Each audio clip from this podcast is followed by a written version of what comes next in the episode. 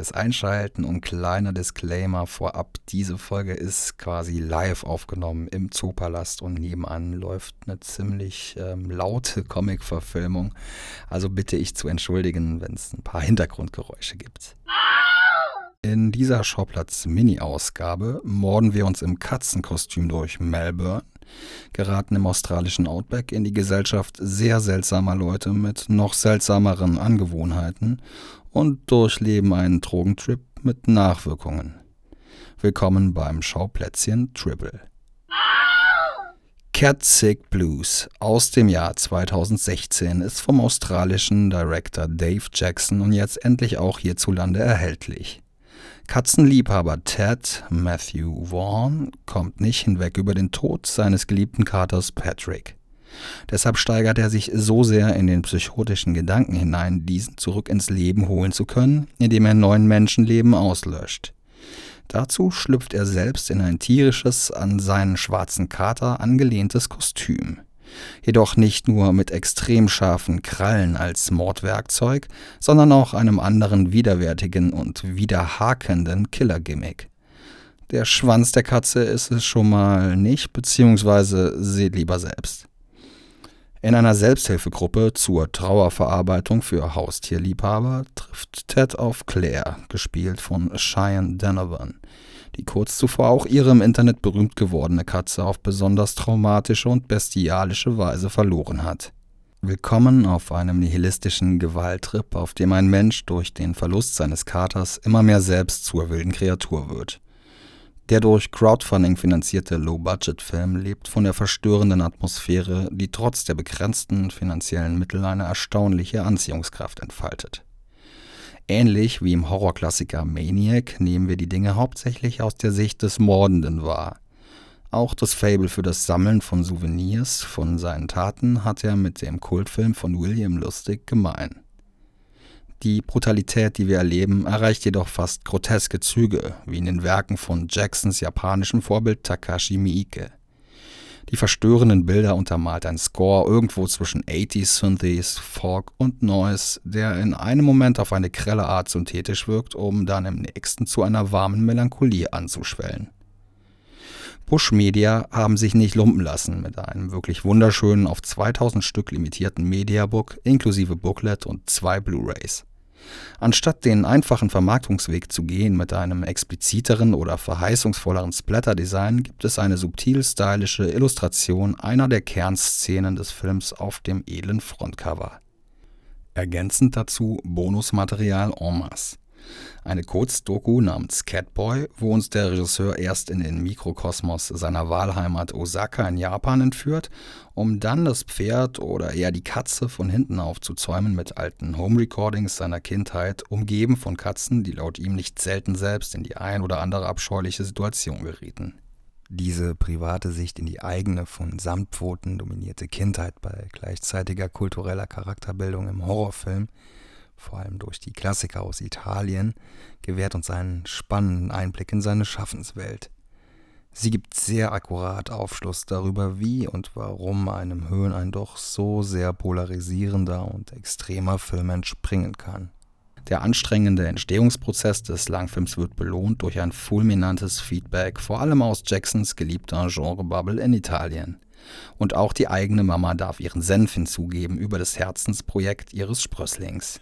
Auf der Bonus-Blu-ray findet sich zudem das fast gesamte Övre des Regisseurs wieder. Mehrere Kurzfilme, der gänzlich andere und straightere Kitzig Blues, auf dem der Langfilm basiert, der mit Eraserhead-Anleihen verstörende Kappa und Gacha Gacha, den der Filmemacher in DIY-Manier in seiner Wohnung und Umgebung in Osaka drehte, plus mehrere Webserien und Musikvideos. Wir bekommen hier also nicht nur einen wunderschön bizarr brutalen Genrefilm serviert, sondern haben mit dieser Edition die Möglichkeit, fast komplett in die Schaffenswelt des Regisseurs abzutauchen. Teil des wunderschön aufgemachten Mediabooks ist natürlich auch das erwähnte und schöne dicke Booklet, das Sick Blues versucht filmtheoretisch und psychologisch einzuordnen, inklusive eines sehr sympathischen Interviews mit Dave Jackson von meinen FreundInnen vom Deadline Filmmagazin. Weiter geht es mit Flashback aus dem Jahr 2020 vom Kanadier Christopher McBride, der über Cape Light Pictures erscheint und vor kurzem noch beim Fantasy Filmfest aufgeführt wurde. In den Hauptrollen Dylan O'Brien, zuletzt in Erscheinung getreten im soliden Netflix-Film Love and Monsters und davor bekannt geworden durch die Verfilmungen der Jugendbuchreihe Maze Runner und Micah Monroe, Genrefilm erprobt und vor allem in unserem kollektiven Bewusstsein durch ihre Hauptrolle in einem der besten Horrorfilme des letzten Jahrzehnts, It Follows. Und wie der Name es erahnen lässt, wirkt der Film selbst wie ein Flashback.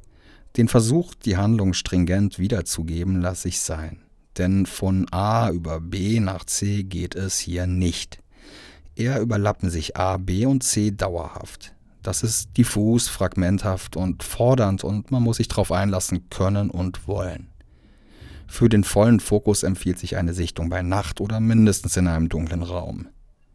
Wer also keinen Wert auf einen linearen Aufbau legt, kann sich hier im positiven Sinne verlieren, wenn unter dem Einfluss der im Film als Mercury bezeichneten Droge sämtliche Zeitlinien in und durcheinander gleiten.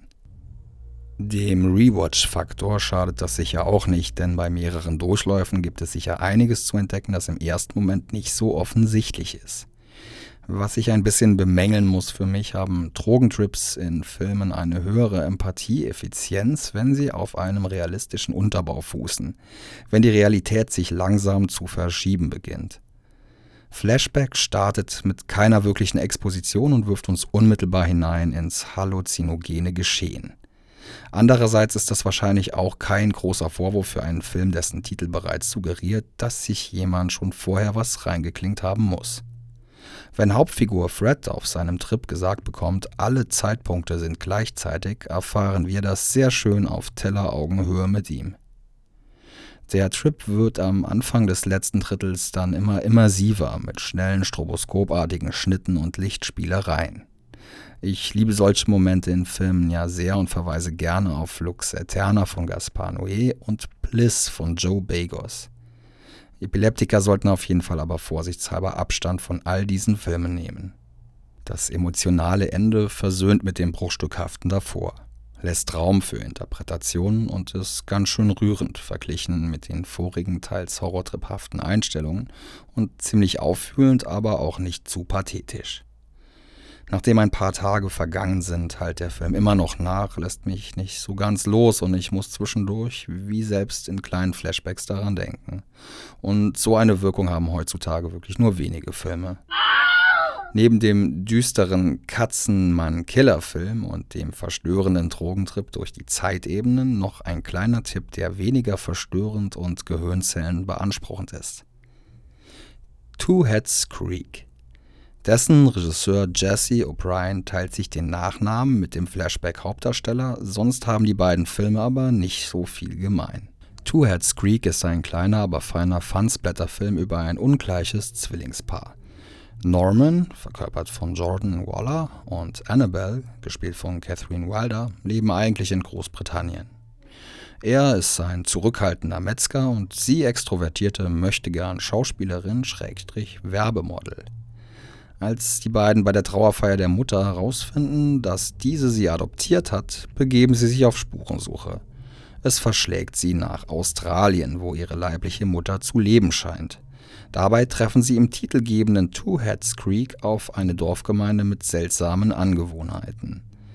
Mehr sei an dieser Stelle nicht verraten. Der Film hat nicht den Anspruch, das Rad neu zu erfinden, aber Genrefans werden definitiv ihren Spaß haben am wortwörtlichen Gemetzel, das in der australischen Pseudo-Idylle fortlaufend immer mehr ausartet.